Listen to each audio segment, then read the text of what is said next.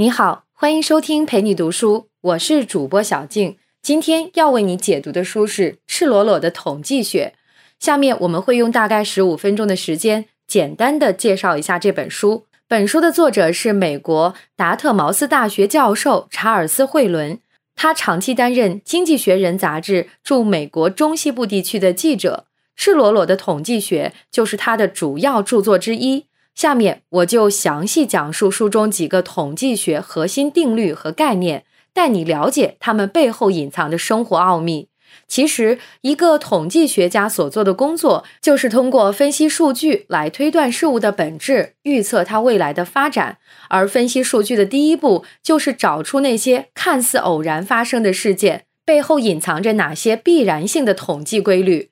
这里就要用到两个概率学基本定律。第一个是大数定律，它是整个概率学的基础。在生活中，想要做好财产管理和风险投资，都离不开它。第二个是中心极限定理，这个定理解释了为什么我们可以通过随机抽样来调查整个群体的特点规律。了解这些概率学知识之后，我们就可以把目光放在统计学的基本方法上。第三个重点，我们就来说说随机抽样，这是调查统计的基础环节。我们可能大概知道它是怎么回事儿，但是其实这个环节经常容易出错。那么，对于比较复杂的问题，科学家又是如何开展分析研究的呢？第四个重点，我们就来着重了解回归分析这种数据分析方法。下面我们就来说第一个重点：大数定律。想象一下，你在学生时代的某天。老师心情不好，一连在班级里做了十次单词听写。对你来说，每次听写的成绩肯定是有浮动的，可能有一两次得分比较高，一两次不太理想。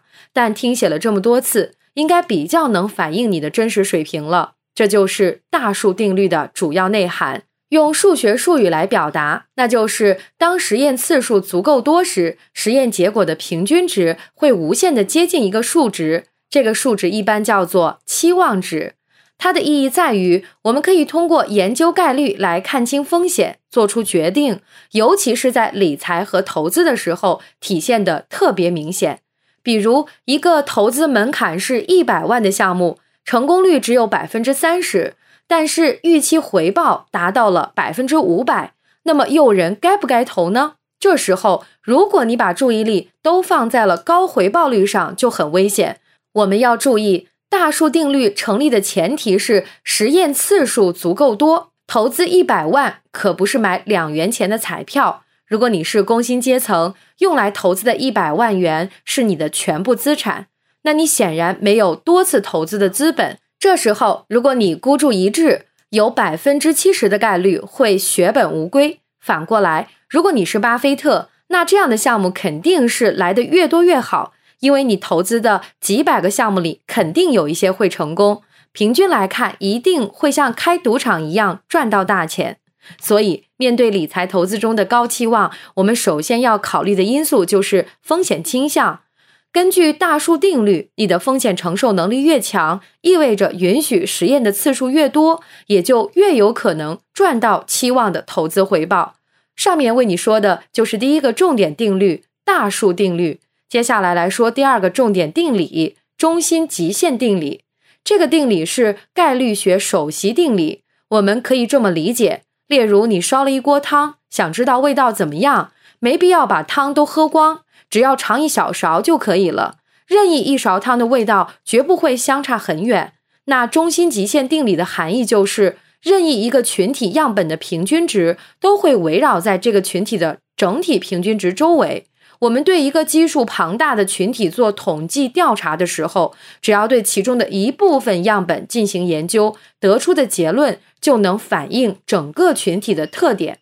而且，抽样的数量越大，准确性越高。因为这个定理的存在，我们开展调查统计就变得简单方便了。如果我们掌握了某个群体的具体信息，就能推理出这个群体中正确抽取的随机样本的情况。这就是本书的第二个重点——中心极限定理。虽然它的数学计算很复杂，但理解起来并不是那么难。我们理解了大数定律和中心极限定理，也就掌握了统计学的概率论基础。接下来，我们就可以了解一下一些开展调查统计的基本方法，比方说怎么来采集数据。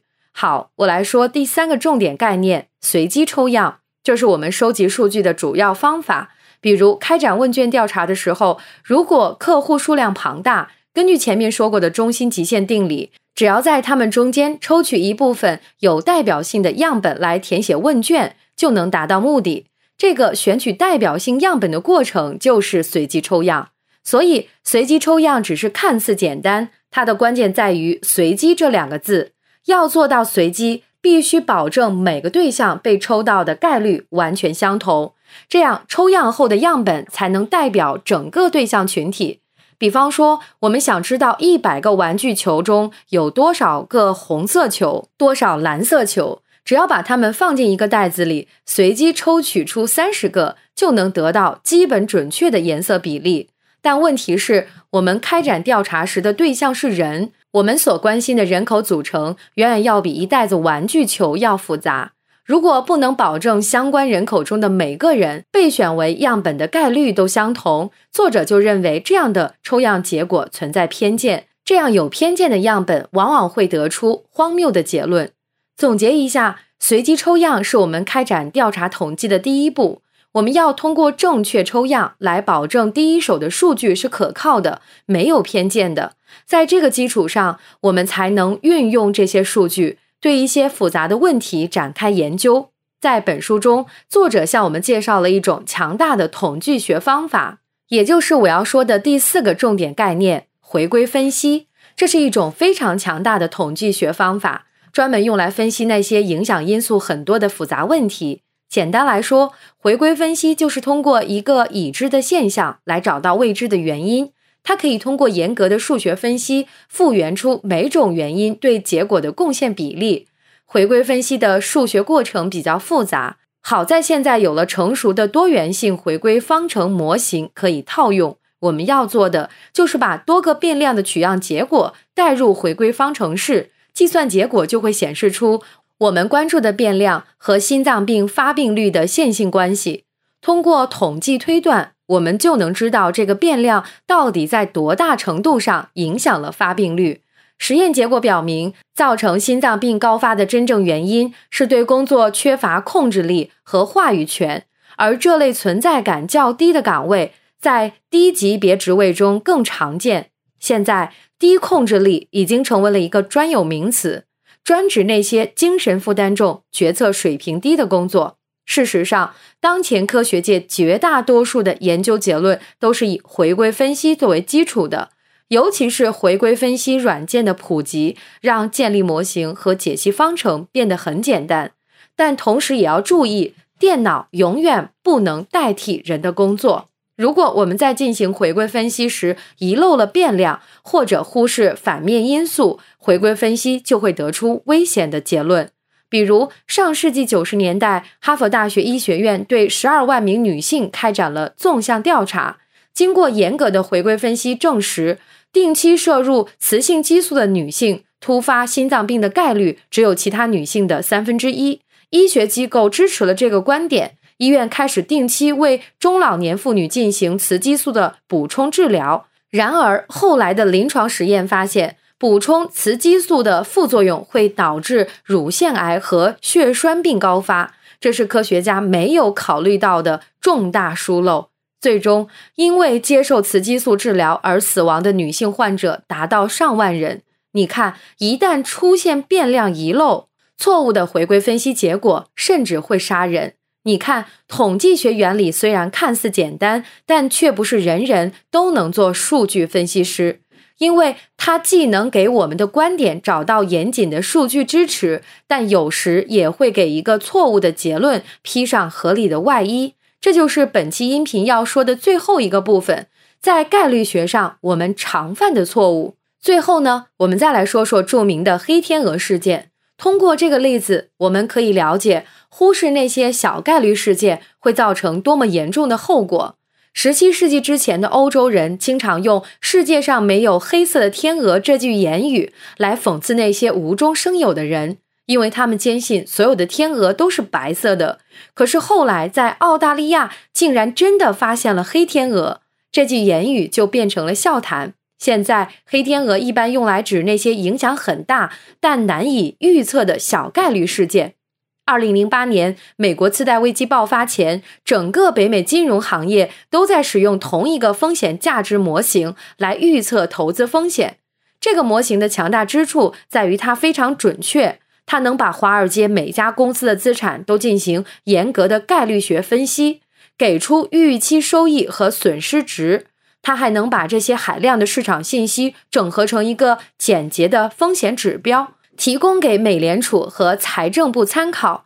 比如，分析了以往的市场变动数据后，金融分析家会根据这个模型，给出某项投资在特定周期内可能让公司蒙受的损失。而这种预测可以涵盖高达百分之九十九的市场风险。然而，这个模型有一个被忽略的致命问题。那就是它的概率学模型参照的是过去二十年的市场行为，不能对未知的意外情况做出预测，所以它预测不了黑天鹅的出现。这只黑天鹅就是2007年美国商业银行房贷业务的崩溃。虽然它发生的概率只有不到百分之一，但悲剧的是它确实发生了，这直接导致了一次全球大范围的金融危机。失业率数字达到了百分之十，很多国家和政府都陷入了债务危机。这就是小概率重大事件的破坏力。是概率学本身出现问题了吗？显然不是。模型已经告诉了我们有百分之一的风险无法预测，可人们仍然选择了无视。作者认为，最大的风险从来就不是那些我们能看得见、算得出的，而是那些看上去似乎概率很小、我们认为一辈子都不可能发生的风险。它们的确会发生，而且比我们想象的要频繁得多。说到这儿，本期音频的内容就聊得差不多了。下面来简单总结一下本期音频为你分享的内容。首先，我们说到了大数定律，这个定律揭示了统计学的作用原理。那就是通过一部分已知信息来探索未知结论，这在我们理财投资时显得特别重要。然后我们说到了中心极限定理，这个定理告诉我们，对一部分样本的随机抽样可以反映整个样本的特点。大数定律和中心极限定理共同构成了统计学的数学基础。接下来我们进入统计学内容，说到了随机抽样的过程。随机抽样既是开展调查统计的第一步，也是人们容易犯错的地方。最典型的就是选择性偏见、幸存者偏见和健康用户偏见，需要我们加以警惕。第四点，我们说到了回归分析，这是科学家们研究复杂统计学问题的必备工具。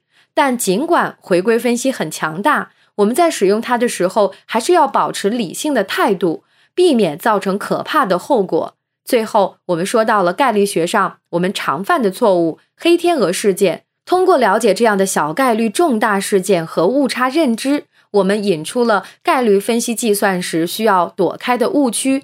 尽管概率学有着简洁精确的优点，但也不能完全代替我们客观严谨的判断。